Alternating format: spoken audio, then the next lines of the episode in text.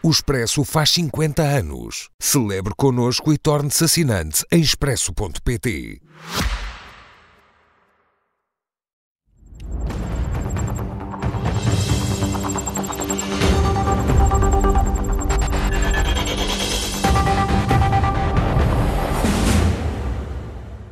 Com Pedro Delgado Alves e Miguel Morgado, boa noite a ambos, bem-vindos. Mas antes, eh, Miguel, uma questão sobre a Procuradoria-Geral da República ter colocado em causa a legalidade eh, da greve convocada pelo STOP.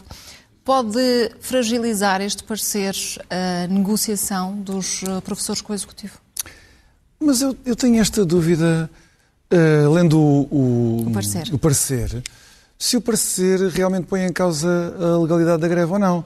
Porque eu dei-me ao trabalho de ler, parecer ainda é grande, mas ler nas conclusões, as conclusões eh, não dizem isso. Em primeiro lugar, desmentem a validade do Governo, que eu percebo que o Governo tenha uh, proposto, de que a greve não é proporcional, que não respeita um princípio de proporcionalidade, porque o dano que está a causar é, uh, vai além daquilo que são enfim, um juízo de razoabilidade quanto, de um lado, o exercício do direito à greve, do outro, enfim, o mínimo de bens sociais e privados que têm que ser realizados. A PGR diz que não é verdade. Não é verdade. Isso, está fora de causa. Portanto, a ilegalidade por aí não existe. E do outro lado, a PGR é muito mais cautelosa.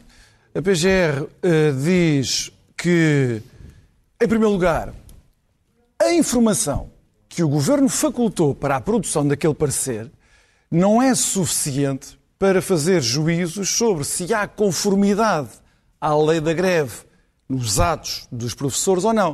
O que é que está aqui em causa? O Governo eh, colocou à consideração da PGR, pediu este parecer, para apurar se um conjunto de Q&As, quer dizer, de perguntas e respostas que o Sindicato Stop colocou eh, para consulta dos professores sobre a greve propriamente dita, se ela está em desconformidade com o pré-aviso de greve. Portanto, o pré-aviso de greve contém um descritivo em que é que a greve vai consistir, qual é a ação de luta que vai ter lugar, Uh, e depois há uma espécie, não é sequer um documento, uma circulação de informação adicional do sindicato na comunicação com os professores, que parece atirar para façam greve de uma maneira que não está prevista no pré-aviso de greve. Portanto, era, era, é sobretudo a, a forma como Era a propósito disto que o, governo, que o governo estava a dizer que havia aqui uma ilegalidade, então pede à, à PGR para confirmar ou não. E a PGR não é capaz de confirmar isso. Não, mas é que a PGR não confirma isso. A PGR diz que essa informação é exígua. Eu tenho aqui as conclusões, é exígua. E até diz mais, que não cabe à PGR fazer um julgamento que de facto só cabe aos tribunais, que é essa conformidade. Portanto, de um lado, a PGR diz que só com base nas facas que foram distribuídas pelo sindicato não é possível dizer se, há, se está a cometer uma ilegalidade ou não, e de resto, isso não cabe à PGR pronunciar-se, mas tem que ser sempre um tribunal. Na verdade, só os tribunais em que, última instância, podem apurar-se e determinar se o direito à greve está a ser abusado ou não. Hum. Pedro, o que poderá o Ministério da Educação fazer com este parecer? Se pode ter aqui o mesmo entendimento e avançar para a Justiça para a clarificação? Ora bem, acho que era importante precisar que eh, eh, não é assim tão. não é exatamente como o Miguel dá nota. A pergunta que é feita é sobre qual a interpretação jurídica a dar a uma determinada leitura que um sindicato em particular está a fazer dos seus pré-avisos e da forma como comunica aos seus, uh, aos seus membros ou a quem adira à greve como é que a devem interpretar. E, de facto, o que a PGR diz, os parceiros do Conselho Consultivo da Procuradoria-Geral não são decisões, nem sequer apreciam necessariamente matéria de facto, fazem é uma interpretação das normas com sentido de orientar a administração pública a vincular-se a elas ou não. E é nesse sentido que, por pouco possam ser, ou melhor, a expressão usada até ainda que haja exiguidade de elementos probatórios, aquilo que ele está a avaliar, o, parecer, não é se nos casos X, Y e Z, ou se em muitos casos, ou se em poucos casos houve essa desconformidade da lei, é se aquela interpretação que é dada através das tais factos, das perguntas não, frequentes, não, não. sim, através das perguntas frequentes, que é o elemento relevante se é possível fazer, a partir daquela leitura, um entendimento que conduziria à execução da greve naqueles termos. E até recorre a outra jurisprudência anterior, já enfim, estabilizada há uns anos, a propósito do que se designou de greve self-service. Até foram emitidos parceiros e foram tomadas decisões noutro contexto, quer quanto a enfermeiros, quer quanto ao quadro dos registros de inventoriado. Portanto, obviamente que o parecer, o seu intuito não é pronunciar sobre casos concretos, é dar um elemento interpretativo ao Governo, caso venha a ser homologado o parecer, para depois orientar. Orientar o quê? Aquela que vai ser a forma como uh, uh, uh, são processados, se quisermos, processados no sentido administrativamente, como se adota, qual é o, a forma como a administração pública, neste caso a administração escolar, lidará com quem em desrespeito pela interpretação do que é a forma de fazer greve perante aquele pré-aviso, eventualmente a terá feito. Eu penso que da perspectiva do Governo o intuito foi de clarificar qual o quadro em que a greve deve e agora. Perante e não é, parecer, e não é, o e não, o Governo? e- eu suspeito, enfim, é apenas, é apenas uma suspeita. Que A sua o- visão, a sua Não, sensação. o, o que o Governo fará, o Governo solicitou um parecer à PGR para orientar a forma como dá orientações às escolas e como eh, a matéria deve ser interpretada de avante. E é o que fará, com toda a probabilidade, homologando o parecer e, na sequência disso, dando essa orientação.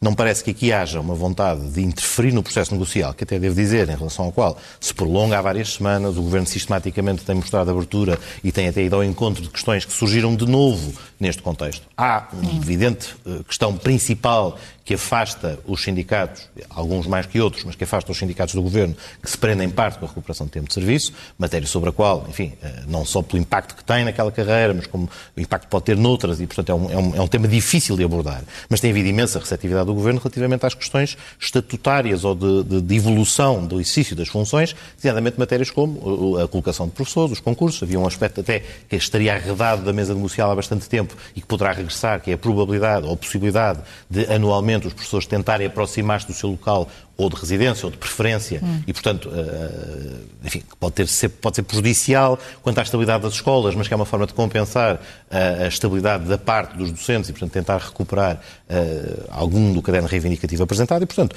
o intuito do pedido de parecer não tem a ver com o processo negocial, tem a ver com outro problema que o Ministério também tem que resolver. É a forma como as escolas e a gestão das escolas decorre durante este período e, obviamente, que é da natureza das greves e, portanto, não está em causa que uma greve não possa ser uh, eliminada quanto aos seus impactos negativos. Uma greve tem por objetivo, no quadro de um processo normalmente associado a um processo negocial, provocar, uh, da parte daqueles que, cujo único poder é fazer a greve, produzir um efeito que é, obviamente, uh, não, não, não quero usar a expressão prejudicial, porque obviamente os professores não estão, não, não têm o intuito de prejudicar ninguém, mas uma função da, da greve acaba por, por, gerar algum incómodo aos serviços onde elas produzem impacto. É essa dimensão que também é da responsabilidade do Ministério da Educação, segurar o funcionamento das escolas e tentar manter a normalidade a decorrer tanto quanto possível, é neste quadro que ela se insere. Acho que é paralela com a, a, negociação, mas é possível separar as duas águas e os dois aspectos. E, aliás, hoje, aliás, com alguma, uh, com alguma, digamos, com lisura e com fair play em relação aos sindicatos, o Ministério fez questão de apresentar primeiro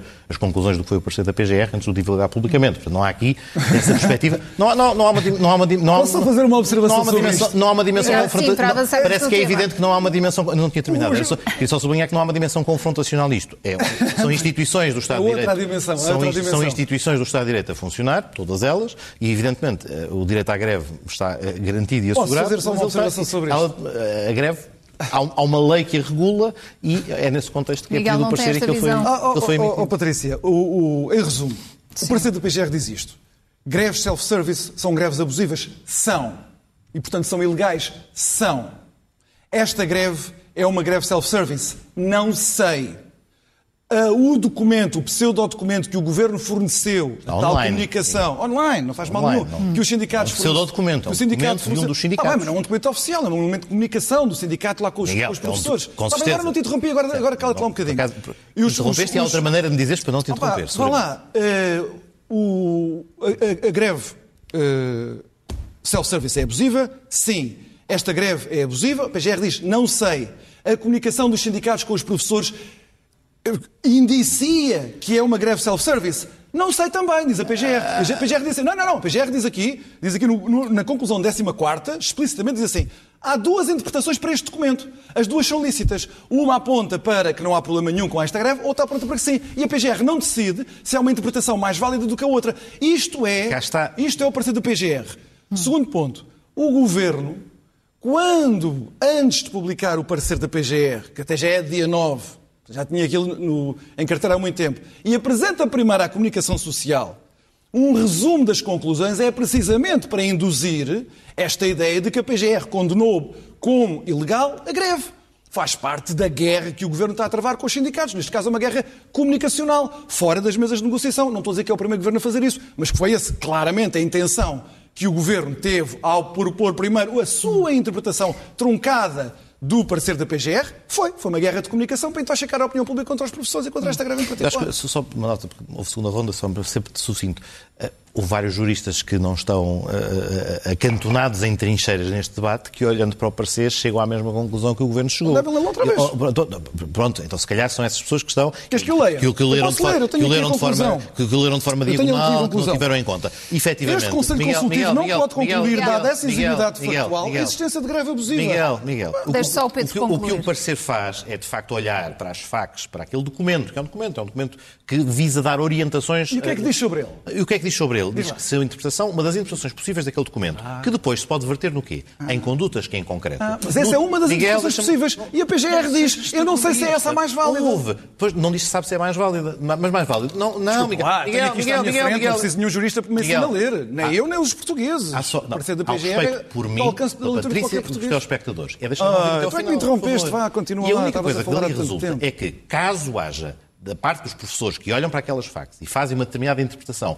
conducente a uma, guerra, a uma, perdão, a uma, a uma greve self-service, a conclusão é de que quem faz esta interpretação faz uma interpretação que gera uma execução ilícita da greve. e é Logo, bastante claro. A PGR não É- sabe se esta é- greve está a ser conduzida Não, dessa maneira. é- Pronto, não se pode concluir que a PGR está a dizer que a greve é ilegal. Mas nem é Isso essa- não se pode é dizer. função. Que é o que os meios de comunicação social essa- estão a repetir desde o final da essa, tarde. Nem é essa a função da PGR. Com base neste ora parecer, bem, ora fixa e baliza para o Ministério da Educação a identificação de greve lícita, greve ilícita, de futuro, as situações que se reconduzem a um caso com base neste parecer terão determinadas consequências, as outras... Mas o Ministério da Educação conseguiu pôr os mídias todos a dizer que a greve era ilegal. Ora, é Ficaram, ficaram claras as, os mídia, as enganou divergências. os juristas, mas as não enganou Miguel Morgado. Ora bem, eu penso na minha própria cabeça. Os outros fazem como quiserem. Miguel, e agora vamos pensar em antecipar o Conselho de Ministros de amanhã dedicado aos eh, problemas da habitação. O Governo prepara-se para aprovar um pacote de medidas. O PSD e o PCP anteciparam-se com eh, propostas. Eh, no PCP foram eh, rejeitadas estas, estas medidas, mas algumas dessas medidas deviam ser acolhidas nas propostas que, que o Governo nos irá apresentar amanhã. Bem, há uma série de coisas que, em primeiro lugar, para sabermos quais são as medidas corretas, nós temos de partir de um diagnóstico correto desta crise da habitação. Porque depois, como se vê, há muita divergência sobre o que é que se deve fazer. E esse diagnóstico correto tem sido feito? Não. Em primeiro lugar, não há volta a dar. Estamos numa situação agora de, de uma crise tremenda da habitação. Não há, não há maneira de, vol- de dar volta a isso. É realmente uma crise muito grave que eh, atinge muitos países europeus, mas atinge Portugal em particular. Que no caso português é gritante, é flagrante que a sua causa é a falta de oferta e, portanto, isso exige que nós ataquemos esta crise, sobretudo do lado da oferta, e no caso, infelizmente, muitos partidos não é essa a visão que têm. Eh, medidas que tentem corrigir do lado da procura podem causar danos à origem real da crise, que é Portugal ter deixado de construir casas. Eu dou alguns números para as pessoas perceberem o buraco em que nós nos metemos. Do ponto de vista da construção privada e pública, ambas, privadas e públicas, Portugal nunca construiu tão poucas casas, desde 1970, nunca construiu tão poucas casas como entre 2015 e 2019. Nunca! Não há comparação com nenhum quadriênio, desde 1970 até agora. Nenhum. Só para se ter uma ideia, nestes quatro anos, construíram-se 1,2% das casas que em Portugal foram construídas desde 1970. É uma desproporção brutal. Portugal deixou de construir e essa é a raiz da crise em que nós estamos metidos agora. Segundo ponto, se o setor privado deixou de construir por razões, por muitas razões, e nós não temos tempo para discuti-las todas, o facto é que o setor público pura e simplesmente desistiu de construir. Não é só o setor público estar lá, não é só o Estado estar lá, no apoio, eh, eh, nos auxílios financeiros a pagar a renda e por aí dentro. Não. O Estado desistiu da provisão pública de habitação. Não só para as pessoas de poucos rendimentos, mas desistiu de todo, por exemplo, para construir para a classe média. Isto não tem nenhum paralelo com o que aconteceu no resto da Europa. Eh, Portugal, neste momento, eh, o parque habitacional público do Estado, construído pelo Estado, e não quer dizer que tenha que ser construído por, por meios do Estado. Pode, ser- pode haver contratação de privados pelo Estado para o Estado depois dispor dessa habitação. Isso faz em todos os países da Europa em modalidades muito distintas. Em Portugal, o parque habitacional que vem, tem origem no Estado é, conta como 2%, é dos níveis mais baixos da Europa. O nível mais baixo de investimento público em habitação eh, desde que nós temos estatísticas comparáveis, que é desde 1987, desde há 35 anos, Os anos em que houve menos investimento público na provisão pública de habitação foram 2016, 2017 e 2018. Por isso, quando nós falámos aqui, e eu falei aqui várias vezes, de que estes orçamentos da Geringonça e depois do Partido Socialista a governar sozinho, quando faziam do investimento público a variável de ajustamento para fazer o bonito com os equilíbrios orçamentais, isto é, propunham no orçamento grandes investimentos públicos, depois não executavam nada, tem este preço. Se nós estivéssemos a falar da ferrovia, era uma coisa muito semelhante. Aqui no caso da habitação, tem este preço. O Estado demitiu-se das suas responsabilidades, que na Europa são também de provisão pública. E, portanto, o que eu digo é, nós temos de mudar radicalmente a nossa política de habitação no plano público, na atração e no favorecimento de construção privada e na flexibilização, desburocratização do licenciamento para uh, atacar esta questão da oferta. Eu receio que haja uma tentação muito grande para, no meio da emergência que nós estamos a viver, as medidas todas incidirem sobre controle de rendas, expropriação de proprietários, como o Bloco de Esquerda quer, e essas coisas todas. Eu não digo que essas medidas não fossem populares no primeiro ano, no segundo ano ou no terceiro ano, porque elas são, no curto prazo, sempre muito populares. Por isso é que elas são perigosas. Elas destroem a nossa possibilidade de resolver a crise que afeta neste momento os portugueses com baixos rendimentos e a classe média portuguesa. Pedro, o pacote de medidas apresentado amanhã vai uh, traduzir-se numa real mudança. Ou, como criticou o líder do PSD, vai nos ser apresentado apenas mais um PowerPoint que não vai resolver os eh, problemas da habitação como nada foi feito nos últimos sete anos? Bom, uh, é um bocadinho a conversa, infelizmente, pueril e de impreparação que o líder do PSD tem vindo a apresentar. é, é, perfeitamente possível liderar a oposição criticando o, quem está em funções, mas não, depois, mas não pintando o cenário como se ele fosse dantesco e como se nada se tivesse feito e como não tivesse acontecido nada. Desde, Miguel apontou aqui um, um conjunto de dados, mas curiosamente, a partir de 2018 houve um retomar e houve uma nova geração de políticas de habitação. Traduziu-se depois na aprovação de uma lei de base da habitação que habilitou a transformação da estratégia que tínhamos em Programa Nacional, discutido há pouco tempo, que tem vários eixos de intervenção que procuram incidir num tema particularmente complexo nas áreas todas relevantes. Mas para termos um bocadinho de ideia desta, da, da falsidade, a questão é mesmo essa, desses, de, de, dessa, da forma como o líder da oposição a pinta, aspectos, por exemplo, no que diz respeito ao apoio ao, ao arrendamento jovem. Em 2022, no ano passado, tivemos o maior número de sempre de beneficiários do programa Porta 65 Jovem, 17 mil. Maior investimento desde que o programa existe em 2017.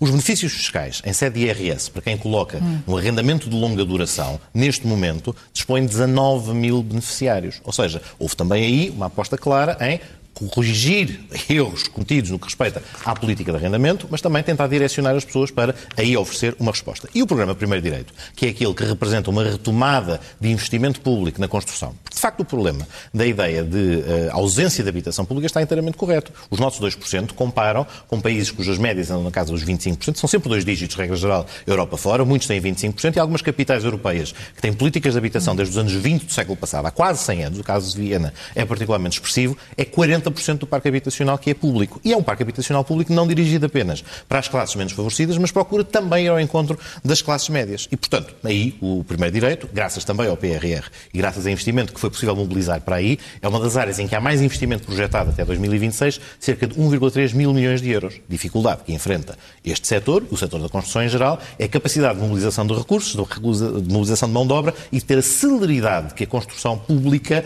precisa, ou melhor, falta celeridade à construção pública para conseguir dar estas respostas. E, e amanhã, em, cima, em cima disto, calma. Que respostas não, imediatas Por um é lado, há respostas a estes problemas crónicos que já tínhamos, que, que foram agravados ao longo dos anos por o medidas que fomos tomando. De juros, não, não, o aumento esse, dos preços é o das casas, taxas o aumento do arrendamento. Calma, taxas de juros, de facto, têm a ver com uma revisão de políticas do BCE, vem afetar um conjunto de pessoas que estava protegido por problemas diretos na área da habitação e que passaram a sofrê-lo de forma mais intensa ao longo dos últimos meses e ao longo dos últimos anos. Depois também tivemos um conjunto de políticas públicas ao longo dos anos que não ajudaram uh, e ajudaram até a criar uma bolha em vários setores. A política relativamente ao alojamento local, a política de vistos gold, até medidas recentes do atual próprio governo, algumas das quais até sou algo crítico, que podem ter esse impacto, designadamente a ideia de fomentar vinda de nómadas digitais sem acautelar devidamente que impacto é que vão ter no mercado do arrendamento, os quadros de incentivos aos residentes, uh, aos residentes estrangeiros que vêm, que, que, que, o regime fiscal do, do, dos não residentes, que também incentiva, não, não, é, não diretamente, mas acaba por ter esse efeito, que aumentou substancialmente o preço da habitação, porque efetivamente não tendo havido mais construção e tendo havido